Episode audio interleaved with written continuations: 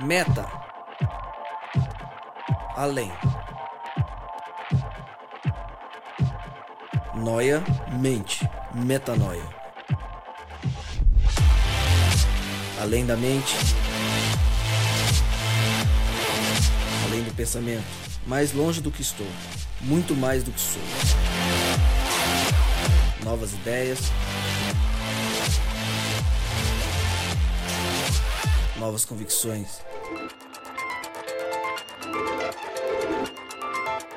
Relevância.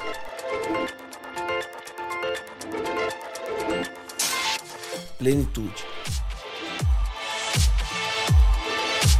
A busca pelo ideal.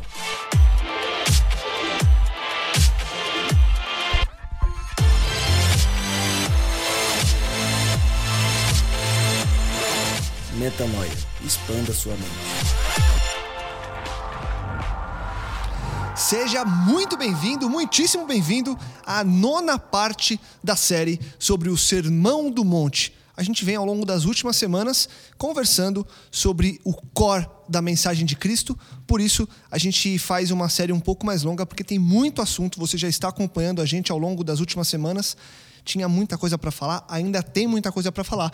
E chegamos agora à nona parte desta série. É hora de expandir a mente mais uma vez. Começa agora o podcast Metanoia número 62. Como eu sempre digo, meu nome é Lucas Vilches e estamos juntos nessa caminhada. Lembrando você que toda terça-feira a gente lança um novo episódio. Então, você espera uma semaninha, terça-feira, um novo episódio. E se você chegou até aqui sem ouvir os últimos episódios sobre o Sermão do Monte, eu convido a você a voltar lá no episódio 54, quando a gente começou essa série, para você ir passo a passo seguindo tudo que a gente conversou até agora. Lembrando também que todo esse conteúdo está lá no nosso site, portalmetanoia.com.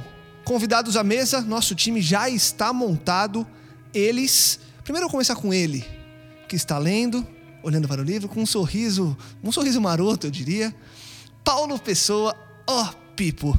Tudo bem com você, Paulo? Tudo ótimo. Um Pegou prazer. chuva para vir? Peguei uma chuvinha aí, É viu? mesmo? Mas vim na correria para chegar a tempo. É um prazer muito grande estar aqui com vocês, especialmente aqui são três pessoas que eu admiro bastante aí. O Japa que eu conheci mais recentemente de perto, uma pessoa que também já tem me inspirado aí, somente em PGs aí, pelo Boa. que eu escuto. Boa. Então ele já falou que você tá aqui, Japa. Faz tempo que o Japa não vem, né, Rodrigo?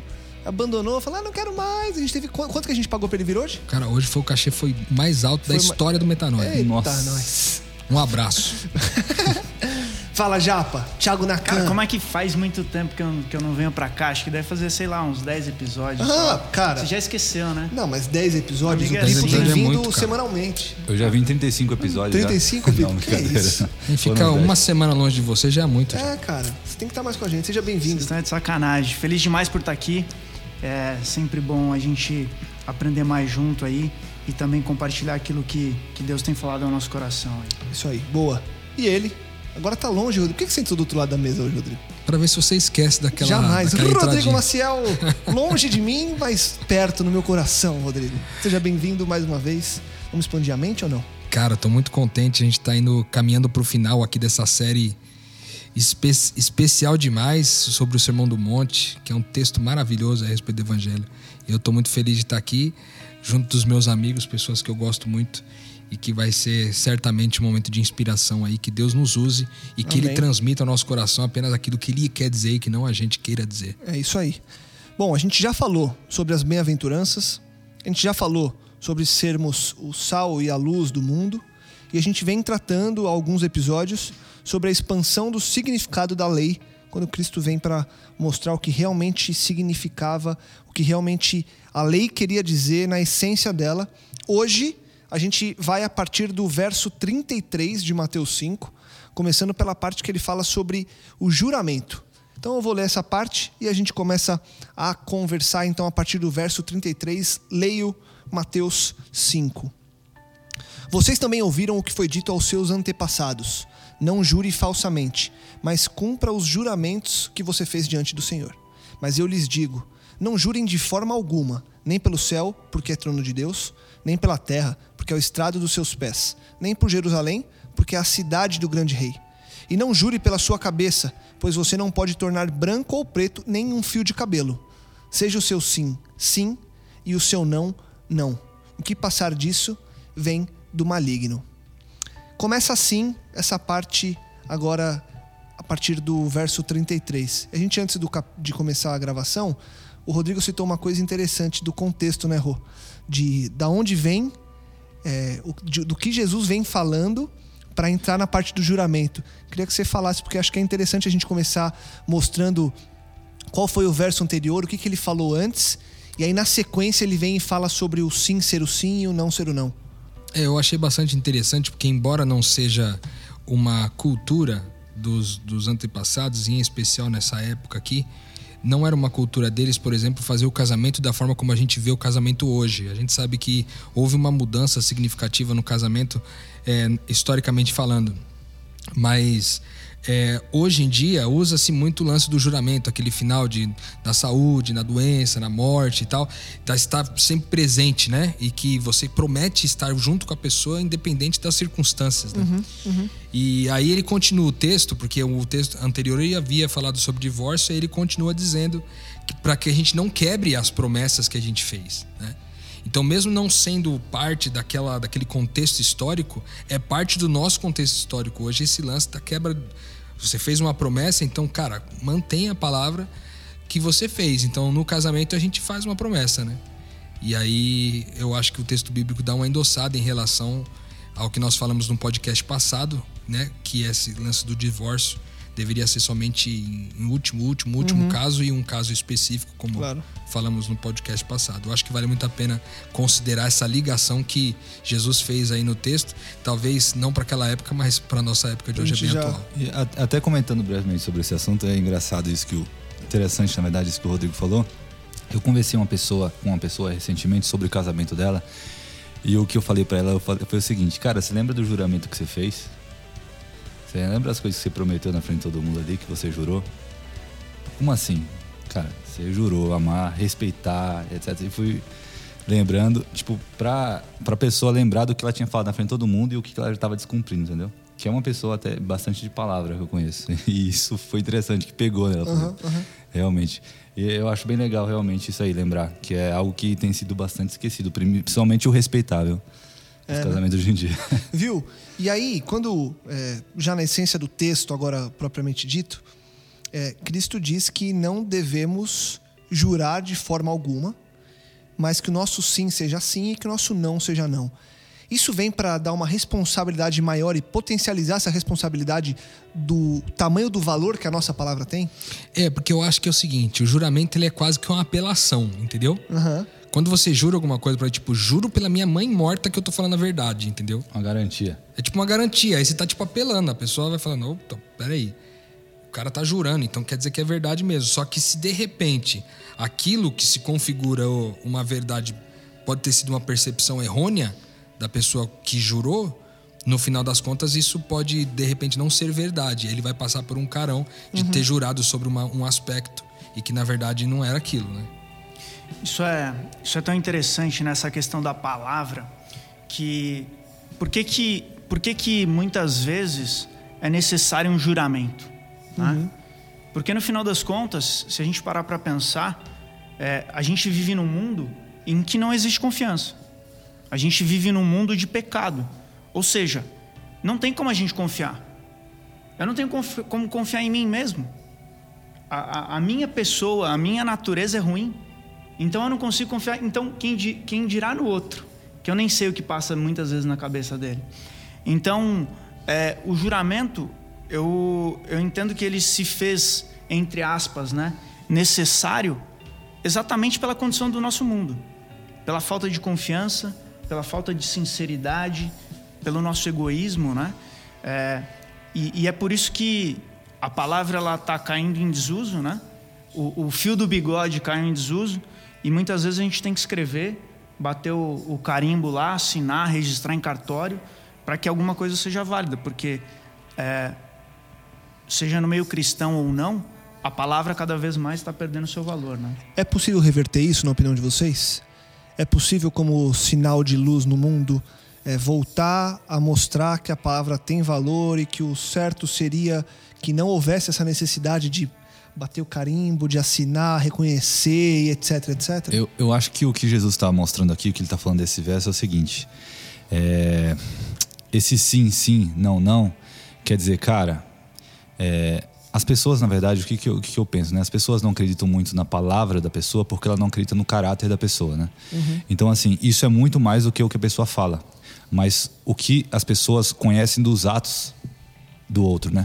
Então, assim, sabendo que o outro não tem um caráter, é, um caráter lá muito invejável, digamos assim, a pessoa também não confia na palavra. Uhum. E se o contexto do caráter da pessoa como um todo fosse algo confiável, com certeza ela não precisaria, ela não precisa jurar nunca.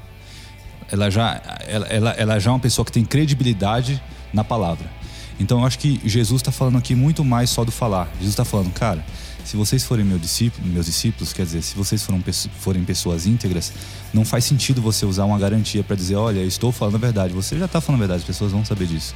Então eu acho que é uma falta de, de caráter generalizada das pessoas que faz o juramento necessário. E vocês acham que, é, na verdade, onde está? Porque a gente percebeu ao longo do Sermão do Monte que todos os temas eles são muito práticos, eles são muito atuais. E aí, obviamente, que a importância de um tema como esse está na importância em cima do que o Pipo trouxe, da, a importância do de você ter um caráter é, é, junto ou próximo ao que Deus sonha para você, ou caminhar para ter um caráter mais próximo ao que Ele sempre quis que você tivesse. E eu creio que aí está a importância desse tema. Mas aí na prática, ou colocando isso em, em atos, porque a gente está falando de algo que hoje em dia para muita gente soa como utópico. O sim ser sim, o não ter, ser não. Porque tudo é relativo, né? Exato. E entre nós aqui que somos amigos, cara, passa batido. Seu sim é seu sim, meu não, meu não. Mas e de quem crê ser um discípulo de Deus, para quem caminha numa vida que às vezes nem crê muito nisso, não crê muito em Deus? Como fazer isso na prática virar uma realidade no mundo de hoje, onde há tantas, ver, tantas verdades, entre aspas, tantas é, circunstâncias diferentes, tantas pessoas que vivem vidas diferentes, enfim, é possível e como tornar isso possível? Eu acho que esse mandamento de Jesus aí é uma trava em relação ao nosso estilo de vida egoísta. Que é o seguinte: quando eu prometo uma coisa para alguém e o meu sim não é sim e o não não é não, ou seja, quando eu digo para uma o seguinte, eu vou eu vou comparecer, um exemplo bem básico assim, vou comparecer à reunião que você chamou, ok? Beleza, eu vou comparecer à reunião. Então, o sim seria no dia faça chuva, faça sol, compareça na reunião, certo? Porque você deu a sua palavra, você disse eu irei. Então você disse eu fui, eu estarei lá, eu estou lá. É simples. Agora, às vezes o que pode acontecer, as circunstâncias podem alterar aquilo que você tinha se comprometido a fazer, e aí, em função das suas circunstâncias, e na grande maioria das vezes até por razões egoístas, você decide, não, agora não vou mais porque, enfim, vem uma pessoa que vai me visitar, tal, eu vou fazer isso, vou fazer aquilo e não vou na reunião. Então, eu acho que é, quando você faz um compromisso com alguém, é, você está colocando sobre a, essa pessoa uma, uma, uma, carta de valor a, a respeito dela, dizendo para ela, cara, eu estarei com você lá. Então você está atestando um determinado valor. Quando eu mudo de ideia por qualquer outra razão, esse valor é comprometido. Uhum. Porque aquilo que eu tinha estabelecido de valor inicialmente, depois já não tem mais o mesmo valor porque as circunstâncias mudaram, entendeu? Então eu acho que esse texto bíblico vem trazer para nós essa trava. Porque quando a gente diz que nosso sim é sim e o nosso não é não, as circunstâncias não vão mudar o nosso compromisso ao máximo que a gente puder. A não ser que seja totalmente inviável e a gente não consiga por razões força externas maior. a nós, força maior, a gente vai e cumpre a promessa, ou cumpre o sim com, com sim e o não com o não. Uhum. Porque daí a gente, dessa forma, valoriza a pessoa no qual a gente se comprometeu. É, a gente mantém o valor que a gente atribuiu para ela inicialmente, entendeu? Então a gente não troca, porque você com. Como que você se sente quando alguém se compromete com você com uma coisa e não cumpre, cara? Mal. Você vai se sentir mal. E você vai sentir que o valor que você tem para essa pessoa pode talvez ter mudado com o tempo. Então, o que deu, já que a nossa o nosso propósito de vida, a nossa vocação é ser o Cristo, uma, uma característica de Cristo é que ele é fiel, entendeu? Então, ele não é homem para mentir, é o que a Bíblia diz. Então, se ele é fiel, nós temos que ser fiéis também aos nossos compromissos, Uhum. entendeu? Porque isso é também revelar o Cristo que é em nós, entendeu? Então, eu acho que isso também é uma característica que veio à minha mente aqui em relação a esse texto. Gostei muito aí do compromisso. É, me deixou, me deu uma metanoia aqui. Que eu acho que é, todo mundo que participa de liderança de igreja também é, sofre bastante com isso, né? Voluntariado. Ah, eu vou. Eu vou e não vai, não aparece nunca. E você acaba que no final das contas você só conta e só leva em consideração pessoas que ao longo do tempo se provaram é, responsáveis, que pessoas que têm compromisso, né? É, porque falar que, que vai e não, e não vai, é melhor você, como Jesus fala, é melhor você falar que não vai e vai, né? Então tem que saber com quem você conta. É, obviamente a gente não tá aqui para apontar dedos, mas para talvez é, trazer análises de coisas que a gente vê. É, sejam elas coisas, exemplos muito bons, sejam eles exemplos muito ruins, mas a gente tá. Somos observadores de, um, de uma geração, de amigos, de coisas que a gente vive, e a gente tá aqui compartilhando coisas que a gente vive. De onde vocês acham que vem essa falta de compromisso que o Pipo citou? Porque eu achei muito bom o exemplo que você trouxe, porque isso é muito real. E a gente sabe quantos líderes ouvem a gente, quantas pessoas que lideram comunidades e pessoas. E às vezes as pessoas não sabem, às vezes as pessoas acham que é a abordagem delas. Eu já passei muito por isso de achar, poxa, a pessoa falou que ia vir, mas não veio, putz, o erro tá em mim. E acho que é até melhor achar que o erro tá em mim. Mas sendo frio, é, onde tá o problema hoje?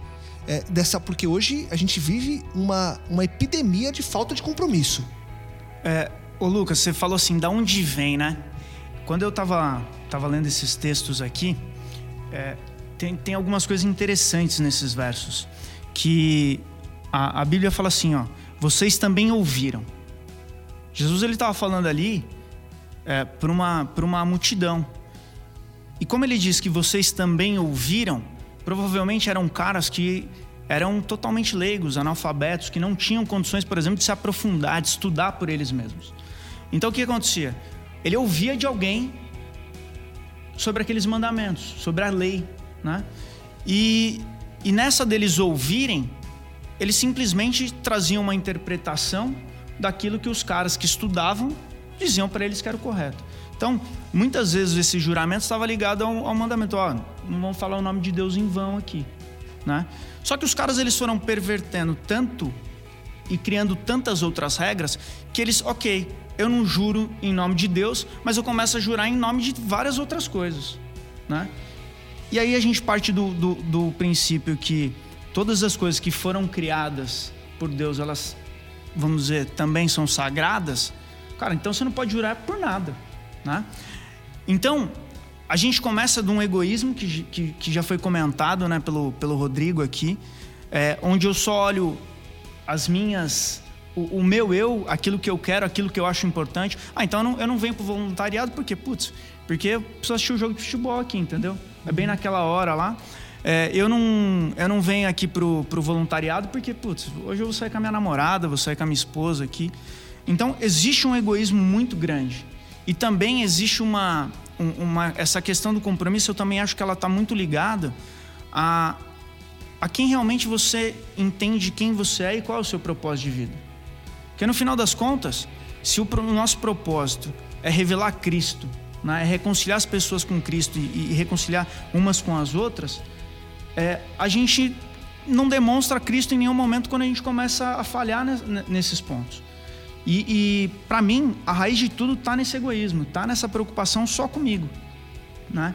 E aí eu impeço, eu, eu acabo impedindo de outras pessoas a enxergarem Cristo na minha vida, na minha palavra, nas minhas ações, né? Olha, você vê, você vê que coisa. Me vem à mente aqui agora a diferença entre fidelidade e lealdade. Tipo assim, Deus é fiel ou ele é leal? Porque olha só, o leal, é, ele se adapta a você. Entendeu? Então, se mesmo que você faça tudo errado, ele vai estar do seu lado porque ele é leal. O fiel segue o exemplo, eu não sei quantos de vocês conhecem, mas na, na construção civil isso é muito comum. É, existe um, um, uma peça de medida chamada fiel, que ele tem um metro exatamente. Né? Alguns chamam de metro, outros chamam de fiel. Então, o fiel é aquilo lá, independente das circunstâncias. Se for aqui, ou se for na China, na Tailândia, ou em qualquer lugar que for, é um metro, cara. Entendeu? Deus é assim com a gente. Porque você imagina só, se Deus declarasse para nós uma promessa na palavra dele, como ele tem, por exemplo, que ele, ele fez a promessa que ele enxugará dos nossos olhos toda lágrima. E aí já pensou se, tipo assim, fosse um esquema meio relativo? Aí Deus no meio do caminho fala assim: rapaz, pensando bem, eu acho que é melhor que eles continuem chorando um pouco mais, entendeu? Uhum. Cara, percebe? O conceito de fidelidade de metro vai para o espaço. Então, é, na prática, trazendo até para esse lance do voluntariado, eu, nós estamos falando de um ambiente de igreja, mas isso pode servir para qualquer lugar, uhum. para qualquer compromisso dentro da sua família, da sua casa, do seu trabalho. Por que, que falta esse compromisso das pessoas? No geral, é que as circunstâncias mudando em relação à promessa que ele fez inicialmente, é, ele tem, ele se sente no direito de mudar em seu favor. Então tudo volta pro egoísmo novamente, cara. A razão, na verdade, é o egoísmo. Então, esse mandamento eu acho lindo de Deus porque ele dá uma trava no processo. Você fala, não, cara, peraí, você se comprometeu? Vá até o fim. Por quê? Porque fazendo isso você não vai ter a oportunidade a tentação de ser egoísta, entendeu? Que é uma, a nossa maior luta, né? De vencer o, o, o nosso a nossa trindade contemporânea, que é os nossos santos desejos, nossas santas vontades, nossas santas necessidades.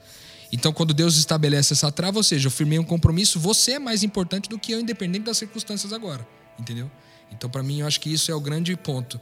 É, a falta de compromisso está totalmente atrelada ao egoísmo, né? Que a gente vive nessa, nessa geração e não foi diferente na época de Jesus, vem, vem se perpetuando isso ao longo dos últimos é, séculos, né? Vamos dizer assim. Boa. Pipo, algo a acrescentar é. aí? Eu tava, eu tava pensando quando ele tava falando, é, pensando nos casos reais e tentando mapear o que, que eu acho que seria, né? Pensando já aqui na minha cabeça o que tem acontecido aí. Eu acho que tem alguns pontos, é, eu concordo muito com o egoísmo, é, talvez seja o principal ponto, mas eu acho que assim, é, é legal, eu, eu, gosto de pensar que esse egoísmo também parte de uma falta de, uma falta de relacionamento com Deus. É, as pessoas que eu vejo que começam também a faltar muito em termos de seus compromissos na igreja, a gente pode até traduzir como aquela falta de brilho nos olhos, assim. A pessoa ah, vai lá, está muito desmotivada. Eu acho que está também relacionada a uma falta de propósito, uma falta de... Ela não está assim, ela não tá envolvida como deveria, entendeu? E eu acho que isso acaba acontecendo. E somando com isso, eu acho que muito do que eu vejo acontecer é uma falta de... É, de a pessoa estar tá com compromisso com Deus. Eu vejo muito compromisso com pessoas e qualquer decepção com essas pessoas fazem com que elas simplesmente largam tudo, porque no fim elas não estão trabalhando para Jesus. Elas estão trabalhando uns para os outros e, e, assim, cara, não gostei do que o cara falou, vou largar a mão. Não, mas é, vou largar a mão. Não gostei, não discordo, discordo com a liderança, discordo com o que ele disse ali. Qualquer coisa é motivo para largar tudo. Agora, se você está com mentalidade, você está trabalhando para Deus, para mim a, tótica, a, ótica muda totalmente, cara. Porque assim, se eu tive um problema com um cara, eu querer reconciliar o mais rápido possível. Porque eu posso até levar um tapa na cara, mas se eu tô trabalhando para Deus, eu dou a outra face, que a gente vai conversar sobre isso. Mas, mas, cara, você sabe, na minha visão, aí é uma dicotomia, é uma coisa que é uhum. inseparável, uhum. sabe por quê? Porque é o seguinte, quando eu tô trabalhando pro outro uhum. e eu vejo que Deus habita no outro, eu tô trabalhando para Deus, cara. Entendeu? Eu acho que uma, uma, há uma falsa sensação da gente, às vezes, de achar, e eu acho que também pode ser parte desse erro, como você mesmo disse, Pipo, das pessoas acharem que estão servindo umas às outras, quando na verdade não, não, elas não estão só servindo umas às outras, porque servindo umas às outras estão servindo a Deus, porque sim, Deus habita sim. em todos. Sim. A, a, palavra de Deus diz que o Espírito foi derramado sobre toda a carne, ou seja, Deus mora lá. Então quando eu, me, quando eu fiz um compromisso com o Japa, eu tenho que ter a consciência que eu fiz o compromisso com o Japa, mas fiz o compromisso com Deus que mora lá. É, talvez entendeu? falando de maneira mais precisa, é, esse, esse servindo às pessoas, quero dizer, é servindo esperando uma resposta positiva daquela pessoa, é. esperando algo em troca daquela pessoa. Exatamente. Entendeu? E até. Aí é morte, né? É, aí aquela. Por isso eu gosto daquela poesia que eu já citei, da Madre Teresa, que ela fala sempre em fazer tudo é, para Deus, que mesmo se todo mundo se decepcione, você vai continuar fazendo e você vai ver que seu compromisso foi sempre com Ele, que a gente sabe que nosso compromisso com os outros vem primeiro de uma relação vertical com Deus, que depois vem a horizontal. Então, assim, você partir para essa horizontalidade sem a verticalidade, que para mim é o ponto. Mas eu concordo 100% com você. É, a gente trabalhando para os outros, a gente está trabalhando para Deus. A gente está fazendo as coisas para Deus. Jesus deixou isso bem claro, eu acho, na vida. Qual que é o caminho para restabelecer isso? É, o, o que, enfim, que temas as pessoas têm que mergulhar para entender? O que, que elas precisam entender? O que, que nós precisamos entender para que a gente não se perca nesse caminho ou para que quando a gente começar a se desviar, a gente olhe e fale: opa, peraí, é, isso está errado, preciso voltar a restabelecer o meu compromisso, a que o meu sim seja o sim, a que as pessoas tenham mais valor do que eu. Enfim, qual que é o caminho para quem está ouvindo a gente e vive isso? Ou é, alguém confessou para ele, para não parecer uma coisa de julgamento, ah o, ah, o fulano lá vive isso, é, tá precisando disso. Não, não. O Rodrigo fala muito isso, para você que está ouvindo a gente. É, isso é para você, não é para o seu amigo. É, isso é para nós, a gente fala para nós. Eu estou aqui refletindo em algumas coisas que eu tenho falhado e de compromissos que eu não tenho cumprido e que eu preciso voltar a cumprir ou é, começar a cumprir. Então, você que está ouvindo a gente, lembre-se: você até pode ter alguém que não esteja cumprindo qualquer coisa, mas primeiro é, tira a trave do seu olho. E se alguém um dia chegar e te pedir ajuda, aí ok. Aí vai lá e fala alguma coisa, mas não olhe para o outro antes de olhar para você mesmo. Então, só restabelecendo a pergunta, o que, que as pessoas precisam entender de uma vez por todas? Qual o caminho de aprendizado? O que, que a Bíblia traz? Indicações de livros que surjam na cabeça de vocês, músicas, é, enfim, sermões, pregações, enfim. O que, que as pessoas precisam entender para colocarem em prática e viverem uma vida de compromisso, onde a prioridade seja única e exclusivamente Cristo Jesus?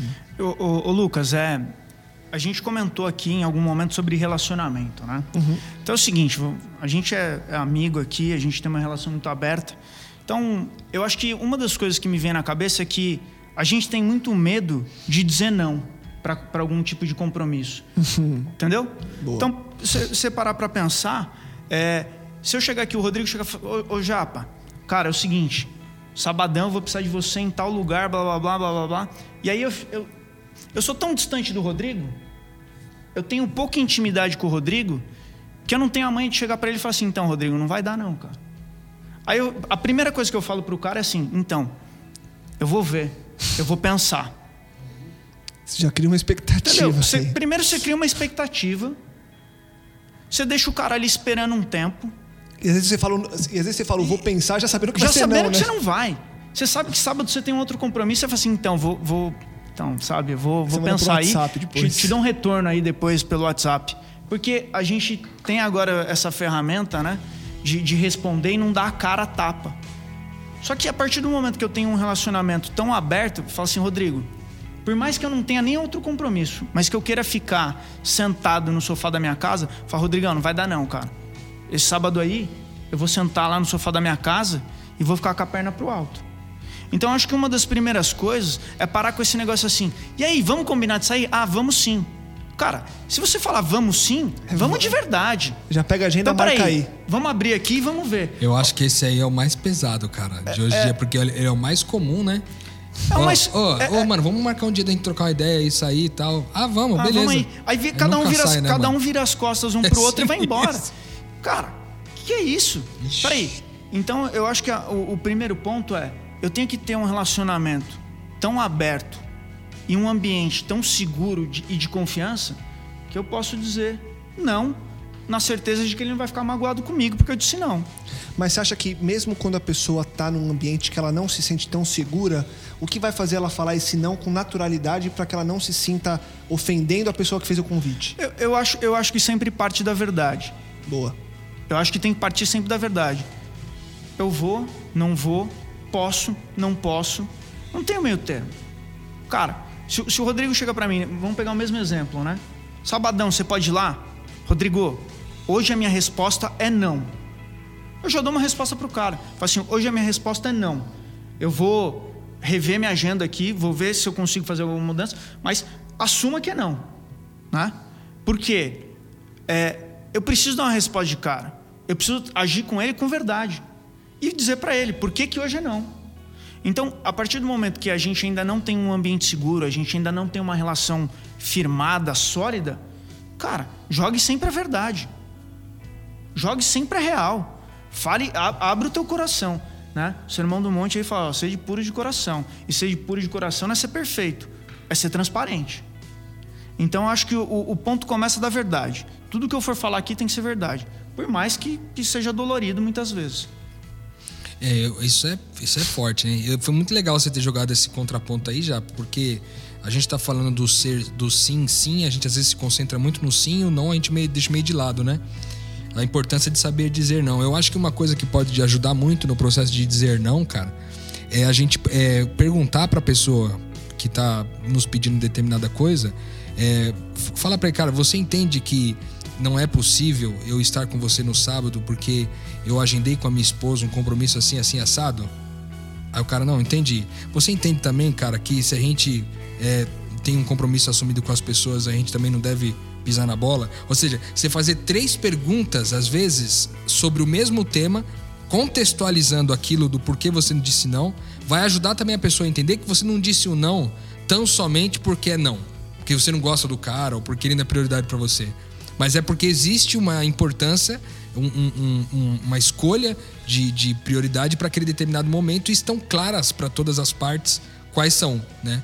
Uhum. Então, eu acho que essa é uma ferramenta, inclusive, é, de coaching. Eu não conheço ela com muita precisão, mas eu me lembro que tem essas características que, que auxiliam muito nessa hora da gente é, aprender a dizer não, né? Dizer não e contextualizar em pelo menos duas ou três perguntas para que a pessoa, fique claro para a pessoa quais são as razões que te levaram a decidir pelo não. Né? Eu acho que isso vai fazer com que a gente possa dizer o não e ao mesmo tempo dar o valor necessário para as pessoas que nos pediram o que pediram. Entendeu? Boa. É, eu acho, eu tenho até uma é, nesse mesmo assunto, eu tenho até uma preocupação às vezes da pessoa estar tá escutando a gente que eu estava pensando enquanto a gente está falando. É, só que esse assunto do não aqui que o Japa trouxe até que dá uma, deu uma equilibrada nisso, que é o seguinte: é, tem, você pode escutar essa ah, falta de compromisso.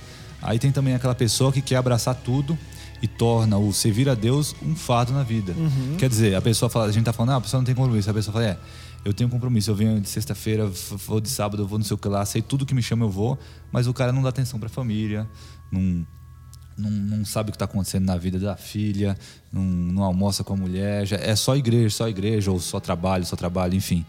Eu acho que precisa desse equilíbrio aí. E é algo que eu tenho até na prática é levado para mim. Eu tenho, eu assumi alguns compromissos atualmente, igreja, trabalho, agora tocando exatamente em igreja, eu assumi, eu acho que em torno de três compromissos que é, semanalmente a pessoa pode contar comigo 100%. Se eu não for, eu vou ter uma explicação muito boa para isso, porque eu, eu assumi que isso eu vou fazer. E outras coisas que me chamam, eu digo não. Assim, sem tem problema. E até a pessoa toma um susto até. Assim, e aí, Pipo, vamos lá, a gente vai precisar de fazer não sei o que lá, posso contar contigo, né? Falei, cara, não pode não, cara. É o seguinte, e eu explico, não é simplesmente não. Fala assim mesmo, é Eu bom. falo, eu, mas eu digo, já tive vários sentimentos. O Pipo disse isso pra mim várias vezes. Mas ele também disse várias vezes que contribuiria, então. É, então, quando eu falo que eu vou contribuir, é para contribuir. Você vai assim, ó, eu vim, tava chovendo aqui, eu vim correndo igual louco aqui para chegar aqui. É, podia ter falado, cara, tá chovendo muito, olha, hoje não deu. Não, não tem, não deu. Eu vim de qualquer jeito. Lógico, se tiver uma coisa excepcional, aqui eu conto com todo mundo, com perdão, com compreensão de todo mundo. Mas assim, é, eu sou muito dessa, cara. Porque assim, eu já, eu já, comecei, já fiz coisa demais, exageradamente, e isso fez com que tudo fosse um fardo, tudo eu não aproveitasse nada, era melhor não estar tá fazendo nada, entendeu? Então acredito muito nesse equilíbrio e também que a gente deve respeitar o, o, o limite de cada um, né? Então, ah, fulano não. Acho que precisa desse equilíbrio. Nem o cara não fazer nada, mas também o cara fazer tudo também é muito prejudicial. Como tudo para Deus, equilíbrio é fundamental. E você vê como as duas coisas estão totalmente interligadas, o negócio do juramento com sim, sim, não, não. Porque é o seguinte, quando você não tem você não, não passa essa imagem de fidelidade em função dos compromissos que você assume, etc., é, você acaba tendo que, para convencer alguém de uma determinada coisa, já que você não tem aquela imagem de fidelidade, você tem que colocar uma outra imagem sobre você para atribuir em você essa fidelidade, entendeu? Uhum. Então o cara jurava pelo, pelo templo, o cara jurava pela terra, o cara jurava pela esposa, o cara jura pela mãe morta. O cara, por quê? Porque ele traz sobre ele um valor, um, um princípio ou um valor que é maior do que o que ele conseguiu construir para ele garantir uma determinada palavra. Quando o que Deus quer ensinar para a gente é que todo o valor de fidelidade está em nós e Cristo está em nós. Não somente pelo fato de de às vezes a gente atribuir uma palavra e dizer aquilo que a gente tem que dizer, uma vez que a gente não vai cumprir aquilo lá. Boa, boa. Podemos avançar no texto? Vamos lá. Ir para a parte de vingança? Então, é, se você deu uma dormida aí ouvindo a gente, deu uma vacilada no trânsito e tal, a gente falou agora, essa primeira meia hora, sobre o juramento, e agora a gente continua o texto de Mateus 5 para falar sobre a parte que Cristo expande a lei no que diz respeito à vingança. Eu vou ler aqui agora. Vocês ouviram o que foi dito, olho por olho e dente por dente. Mas eu lhes digo: não resistam ao perverso. Se alguém oferir na face direita, ofereça-lhe também a outra. E se alguém quiser processá-lo e tirar-lhe a túnica, deixe que leve também a capa. Se alguém o forçar a caminhar com ele uma milha, vá com ele duas. Dê a quem lhe pede, e não volte as costas àquele que deseja pedir-lhe algo emprestado. Isso é prático dos práticos dos práticos, de tudo que é prático, isso aqui é diário, toda hora. E para a gente começar a observar o que está à nossa volta, de onde vocês acham, não estamos entrando em antropologia, não estamos entrando em estudos profundos do ser humano, mas da nossa percepção de convivência com as pessoas que estão à nossa volta. De onde vem esse desejo de vingança?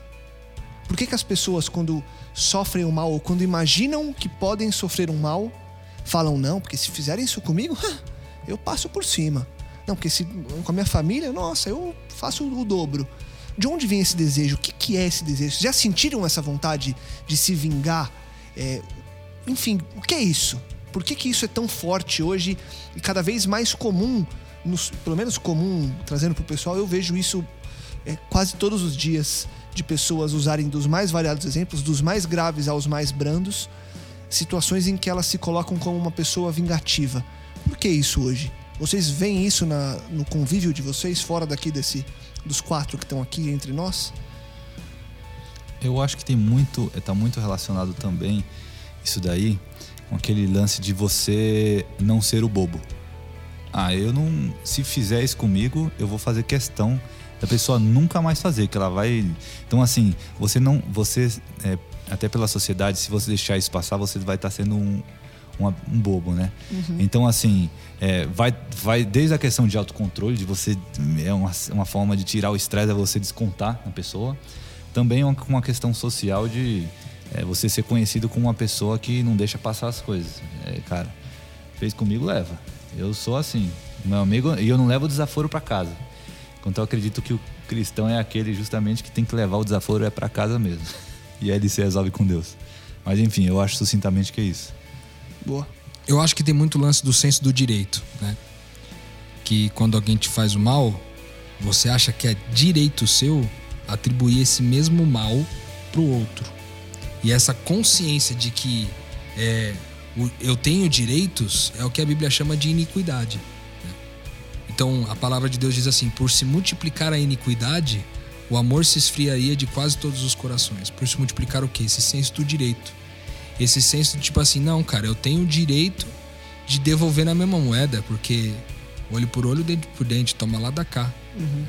Só que a gente não percebe que quando a gente vence o outro, nós perdemos, entendeu? Tem uma, uma até uma música é, do Jefferson Pilar que fala sobre isso, né? Suicídio coletivo. Quando a gente vence o outro, na verdade, a gente está cometendo suicídio coletivo. Numa discussão, numa briga, numa vingança. Você está cometendo suicídio coletivo porque nunca houve o eu. Sempre houve, sempre houve o nós. Né? O eu faz, está fora desse, desse cálculo. Né? Ele, nós todos somos um só.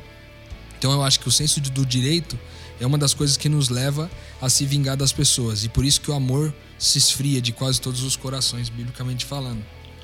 Eu também acho que é, o senso de vingança também tem muito a ver com é, você querer que o outro sinta a mesma dor que você, que ele divida o prejuízo. Uhum. Manja? Então, por exemplo, ah, eu não posso ficar com esse prejuízo sozinho. O cara também tem que sentir qual é o prejuízo. Só que é o seguinte: quando você tem um lucro, você também não quer repartir. Entendeu? Quando você tem um prejuízo, eu fui machucado. Então ele também tem que ser machucado para saber como é que é. Mas se eu fui agraciado e abençoado, eu não quero dividir a benção com ele também. Entendeu? Uhum. Eu só quero dividir o que é ruim. O que é bom eu não quero dividir. Entendeu? Isso também tem muito a ver com o senso do direito. Porque quando eu acho que eu recebi algo de bom, eu sinto que o direito é meu de ficar só para mim, de eu gastar como eu quiser. E quando é alguma coisa que me fizeram de mal, eu sinto o direito desse cara compartilhar o mesmo mal que eu recebi. Ou seja, é tudo o senso do direito prejudicando a gente com relação a isso daí. É, como vocês acham, ou onde vocês acham que é possível, onde está a linha? Eu acho que a linha é muito tênue, para separar essa vontade de fazer com que o outro sinta-se é, que a justiça está sendo feita contra ele, quando é essa vontade, ou quando na verdade é uma vontade minha de que a justiça cumpra o papel dela. Estou falando isso por quê? Porque quando a gente traz esse tema de vingança para o crime, por exemplo, é uma coisa com, complexa e complicada. A gente falou, acho que no episódio passado ou a dois, sobre isso. Sobre o que é crime é crime.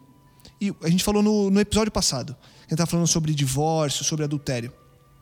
O que é crime é crime e a lei tem que ser aplicada porque a gente está dentro de um Estado de direito que tem as suas, as suas funções legais. Ok, o Estado cumpre o papel dele. Onde está ou como fazer que a minha vontade, se eu for assaltado, ou se o cara, enfim, matar um conhecido, a minha vontade não, eu quero que esse cara seja preso o resto da vida. O, como diferenciar o desejo de uma vingança pelo desejo que a justiça de um Estado de direito seja cumprida? Vocês entenderam onde eu quero chegar? Porque muita gente fala assim: é, é fácil falar isso quando as coisas são simples. Mas e eu que vivi isso? Eu queria mesmo que ele ficasse o resto da vida preso. E, e isso é uma frase forte. Eu quero que ele fique preso o resto da vida. Como separar ou como ponderar ou na cabeça de vocês, isso é possível ou é necessário mesmo? Ô, ô Lucas, a, a Bíblia lá no Antigo Testamento ela trata desse mesmo assunto. E Jesus, né, nesse, nesses capítulos aí, nesses versos, ele vem para corrigir todo um entendimento errado ali do, do povo. E quando ele fala lá atrás, olho por olho, é, dente por dente, ele estava exatamente estabelecendo o teto, o teto da punição, não da vingança. Então, por exemplo, você pisou na bola comigo, você, sei lá, arrancou o meu olho, cara, o máximo que podia acontecer era arrancar o seu olho. Mas não, não seria eu que ia fazer isso. Quem ia fazer isso era quem? A justiça. Naquela época, existia sim né, uma, uma, um juiz ali para julgar as situações do povo. Mas em nenhum momento a lei ela foi feita para dizer assim: olha, se o Lucas pisou na bola comigo, eu vou lá e revido na mesma moeda. Não. O máximo que você vai é, pagar é por aquilo que você fez. É pelo justo, vamos dizer assim. Por quê? Porque no final das contas, o que a gente mais quer fazer quando alguém faz alguma maldade pra gente é revidar, no mínimo, no mesmo nível, mas daí para pior. Uhum. Se o cara roubou minha casa, cara, eu quero amarrar ele no, no, no, no corrimão lá da minha casa. Juntar o bairro inteiro Juntar e o bairro inteiro e dar um couro nele. É, é isso. Eu não vou querer que o cara. Ah, não, então tá bom. Então agora você vai repor aqui o que você estragou aqui na minha casa. Só o que você estragou. Você estragou a TV? Então tá bom, você paga a TV e vai embora. Então, é, o que a Bíblia fala e Jesus vem corrigir aqui é dizer o seguinte: nós não podemos ser passivo e deixar com que a maldade se espalhe pelo mundo. Então, a, a justiça ela tem a função de é, colocar ali um limite, estabelecer as consequências para um determinado crime. Mas o nosso papel, como aquele que sofreu é, algum tipo de, de, de, de problema, né, ou algum prejuízo, o nosso papel, no final das contas, é não nos preocupar como é que o cara vai ser punido. O que, que a justiça vai fazer com ele? Mas pelo contrário, perdoar e amar. Porque o, o Rodrigo fala muito isso, né? A gente conversa bastante e a gente estava voltando de viagem outro dia e aí eu falei, cara, você vai passar por aí, é perigoso pra caramba, hein? Aí o bicho pega. E pega mesmo, naquele lugar é onde, é onde a chapa esquenta, né? É a faixa de gás ali realmente. E o Rodrigo falou assim: vem, chapa, mas que mais que esses caras podem levar além da nossa vida?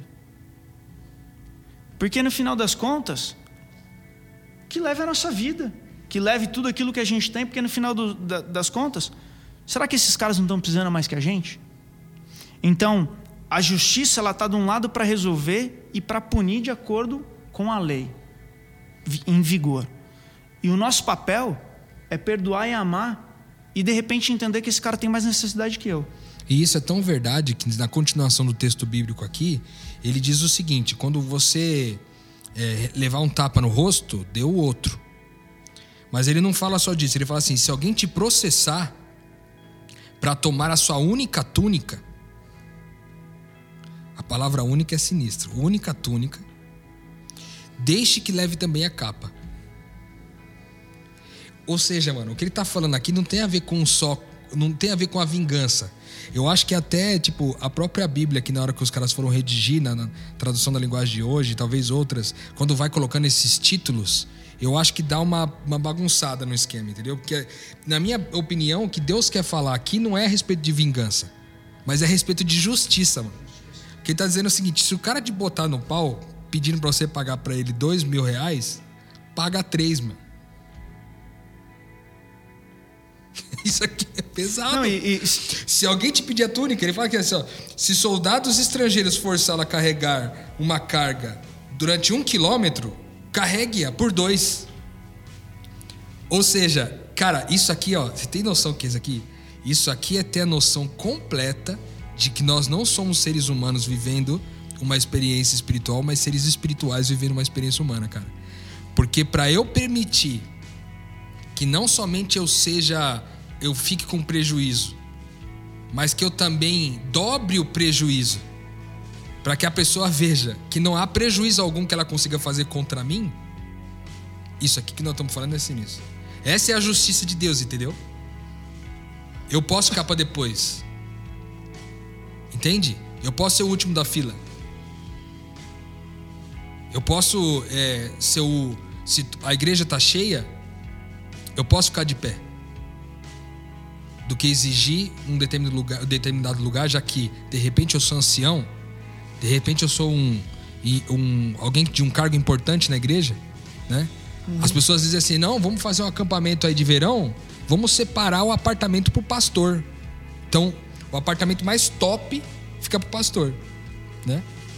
Quando na verdade nós, como líderes espirituais, deveríamos fazer o quê? Não, eu posso ficar para depois. Tem uma, mulher grávida que tenha criança, alguém que possa ficar de situação mais confortável, eu posso ficar para depois. Eu aprendi isso na prática com o nosso pastor Tonasso aqui, quando estivemos no Uruguai fazendo uma missão e ele, todo mundo comeu, todo mundo querendo oferecer para ele o prato.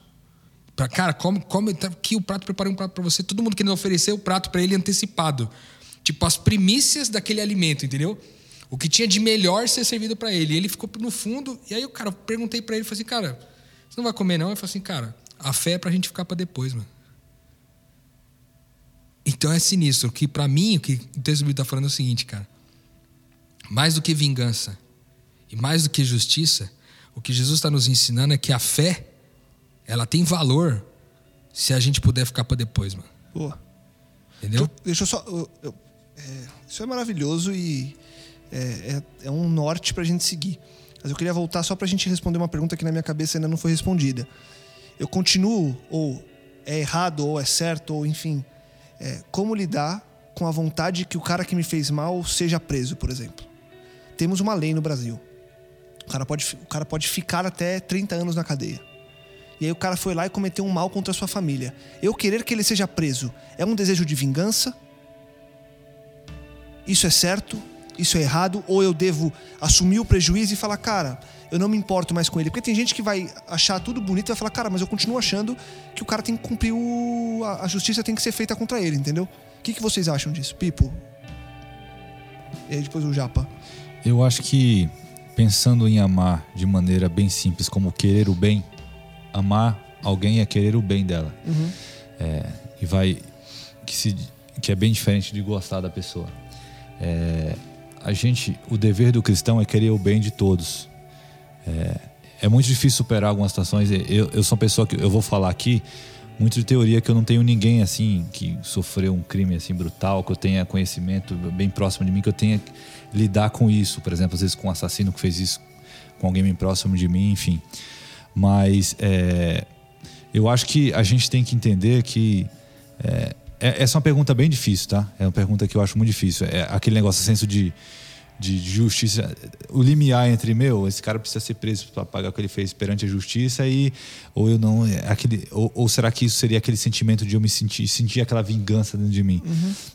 Mas eu, eu, eu, vejo que é, a gente tem que toda forma aqui obedecer à justiça é, dos homens aqui da cidade. Então a gente respeita essa justiça. Sim. E essa justiça inclui que essa pessoa sofra essa pena. Então assim, o que a gente tem que fazer é, fa fazer talvez o que Jesus ensinou, que é orar por essa pessoa e treinar que a gente limpe o rancor, que a, a início é bem difícil, que a gente aos poucos vá olhando o nosso coração é, num relacionamento com Deus, enfim, vá amadurecendo esse, é, esse relação com Deus, para que o sentimento de, de ver a pessoa mal passe. O sentimento é assim, cara, que a justiça é, se aplique, mas eu não queria ver essa pessoa mal.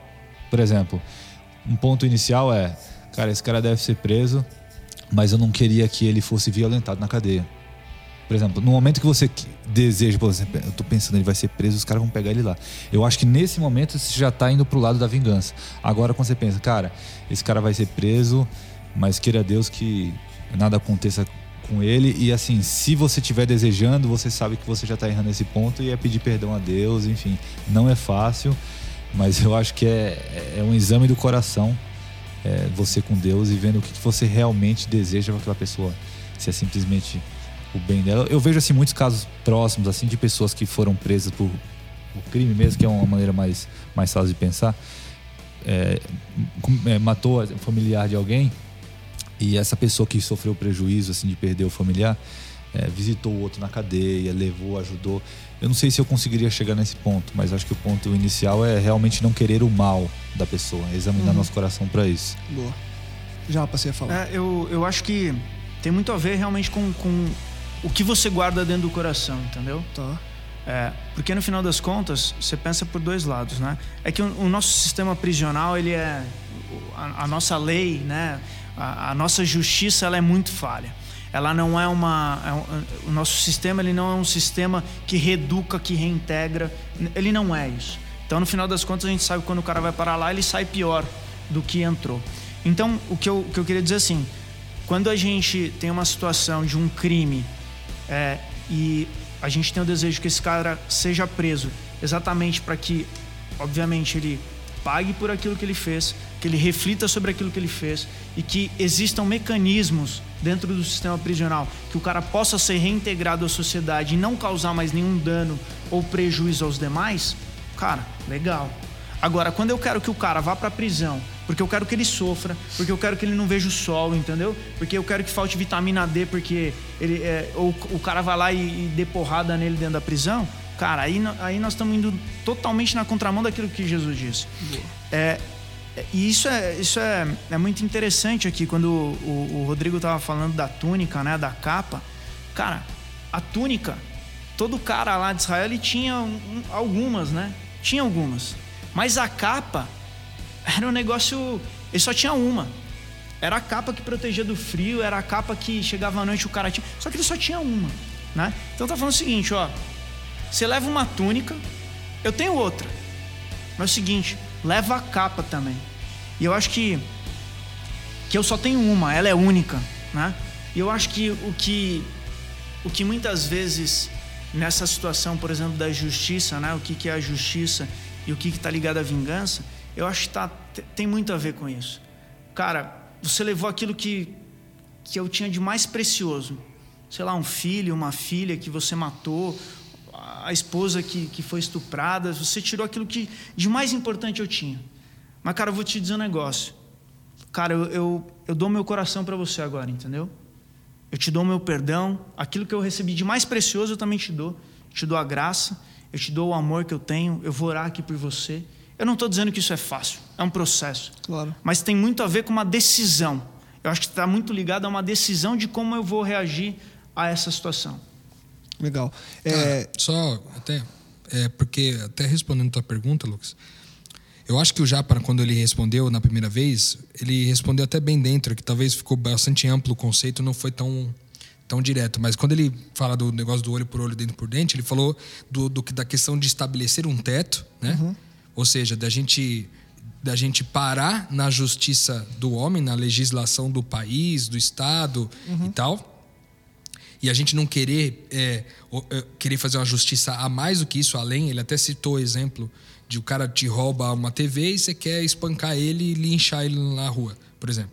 Então, é, es- esse teto, para esse teto existe a justiça dos homens, mas para a justiça existe um legislador, existe um sistema legal que vai julgar esse cara.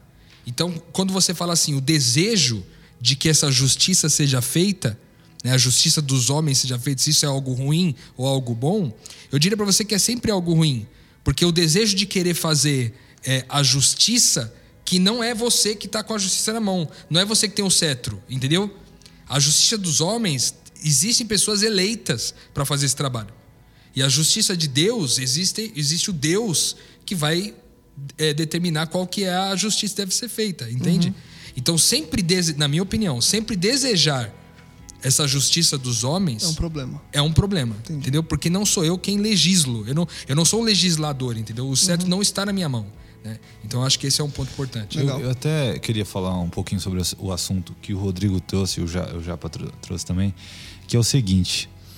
É, é muito louco quando Jesus fala de justiça, até no começo do Sermão do Monte também, que ele fala muito. é, quando você vai trazer a justiça para o outro, é, o, o cristão ele deve muito focar em trazer essa palavra justiça para o outro.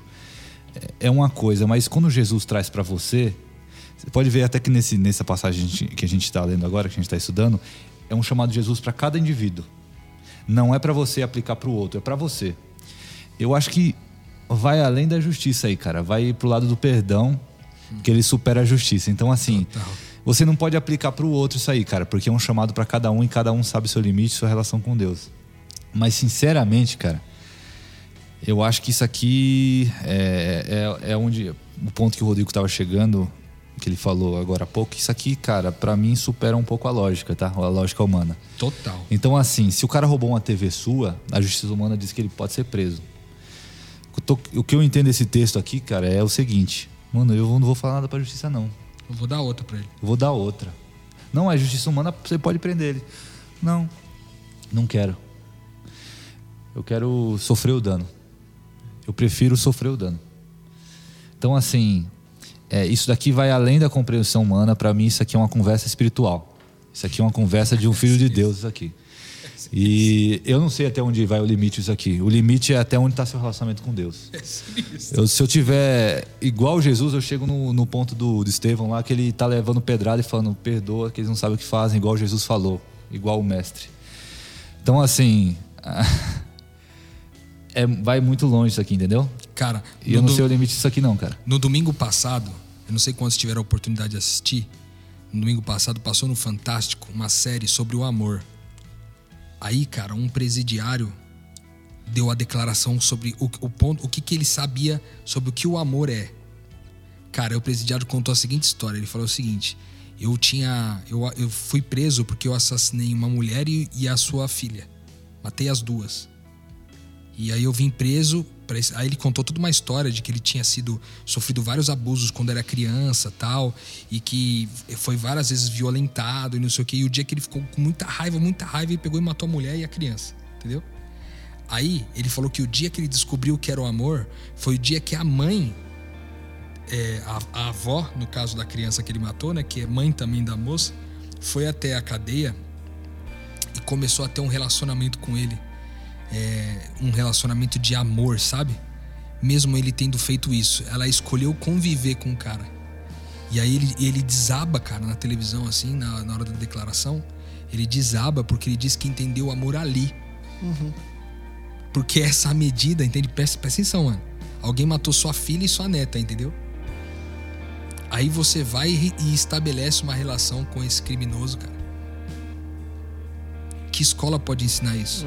Que igreja pode ensinar isso, cara? Entendeu? Então, é, essa justiça que fala, e no fim ele, ele continua dizendo assim: ó, se alguém te pedir alguma coisa, dê. E se alguém te pedir emprestado, empreste. Ou seja, mano, literalmente, aqui tem, aqui tem uma metanoia, viu, velho? Sabe por quê, ó? Porque a gente busca demais a vida, esse relacionamento cristão, essa vida de crente. para a gente ficar com o lucro. Uma vida mais saudável, uma vida mais alegre, uma vida abençoada, meus filhos não terem febre, meus, é, nunca ficar desempregado, nunca me faltar nada. Só que o que, o que Jesus está ensinando pra gente nesse texto aqui, cara, é pra gente ficar com prejuízo, irmão. Se alguém pode ficar desempregado, é você que tem a mim. Tipo, que tem fé. Se alguém tem que ficar em- desempregado nesse lugar, esse alguém tem que ser eu, porque eu tenho fé para lidar com isso. Entende? Então, o que, que ele está falando aqui nesse texto é ensinando a gente que essa lógica, como o Pipo falou, cara, só pode ser compreendida do ponto de vista espiritual, porque ele está falando de uma coisa que transcende qualquer conceito humano de justiça. e a cara. gente nem. Não, e não tem limite. Não tem limite. Aí o limite é, é Deus. É que Deus, não tem. Sinistro, cara. Eu, eu só queria ler um texto é bíblico sobre é uma passagem bíblica sobre isso que a gente está falando, que a gente todo mundo conhece, só para a gente relembrar, né? Portanto, se seu inimigo tiver fome, dá-lhe de comer; se tiver sede, dá-lhe de beber, porque fazendo isso amontoarás brasas de fogo sobre sua cabeça. Não te deixes vencer do mal, mas vence o mal com o bem. É, esse amontoar brasas de fogo, a gente sabe que é a, a pessoa ficar com o rosto corado, ficar envergonhado. Acho que a história que ele contou do presidiário, que ele sentiu o amor, foi isso que deu nele. A brasa quente ficou sobre sua cabeça. Foi. Só isso. Eu daria pra gente continuar falando e acho que ainda tem dois pontos que a gente citou que acho que vale a pena a gente aprofundar, que é sobre quando Cristo fala sobre a segunda milha, que a gente fala muito entre nós, inclusive. E esse esse ponto de dar sempre, de emprestar sempre, como isso trazendo para a prática? Porque a teoria está sempre intrínseca a esses textos, né? Na prática, como isso funciona? Eu vou deixar como um gancho para a gente continuar no próximo episódio. A gente já é, a gente já está com o tempo um pouco avançado. Então fica a promessa para você que está ouvindo a gente que a gente continua retomando um pouco desses versos para falar sobre a segunda milha e sobre esse ato de sempre dar. E a gente finaliza falando sobre amor aos inimigos, que até é em cima um pouco do que o Pipo trouxe agora nesse texto, que é a finalização desse capítulo 5, certo? Então, Pipo, Japa, Rodrigo, a gente se vê no próximo episódio. A você fica o convite para que você continue para encerrar esse finalzinho agora que a gente falou e para os últimos versos desse capítulo para chegarmos então ao décimo episódio que vai encerrar essa série sobre o Sermão do Monte. Se sobrou alguma dúvida, quer falar alguma coisa, mande um e-mail pra gente, podcastmetanoia.gmail.com e eu deixo aquele convite de todo final de episódio. Compartilhe, divulgue e ajude que mais pessoas também possam expandir a mente. A gente volta no próximo episódio. Metanoia, expanda a sua mente.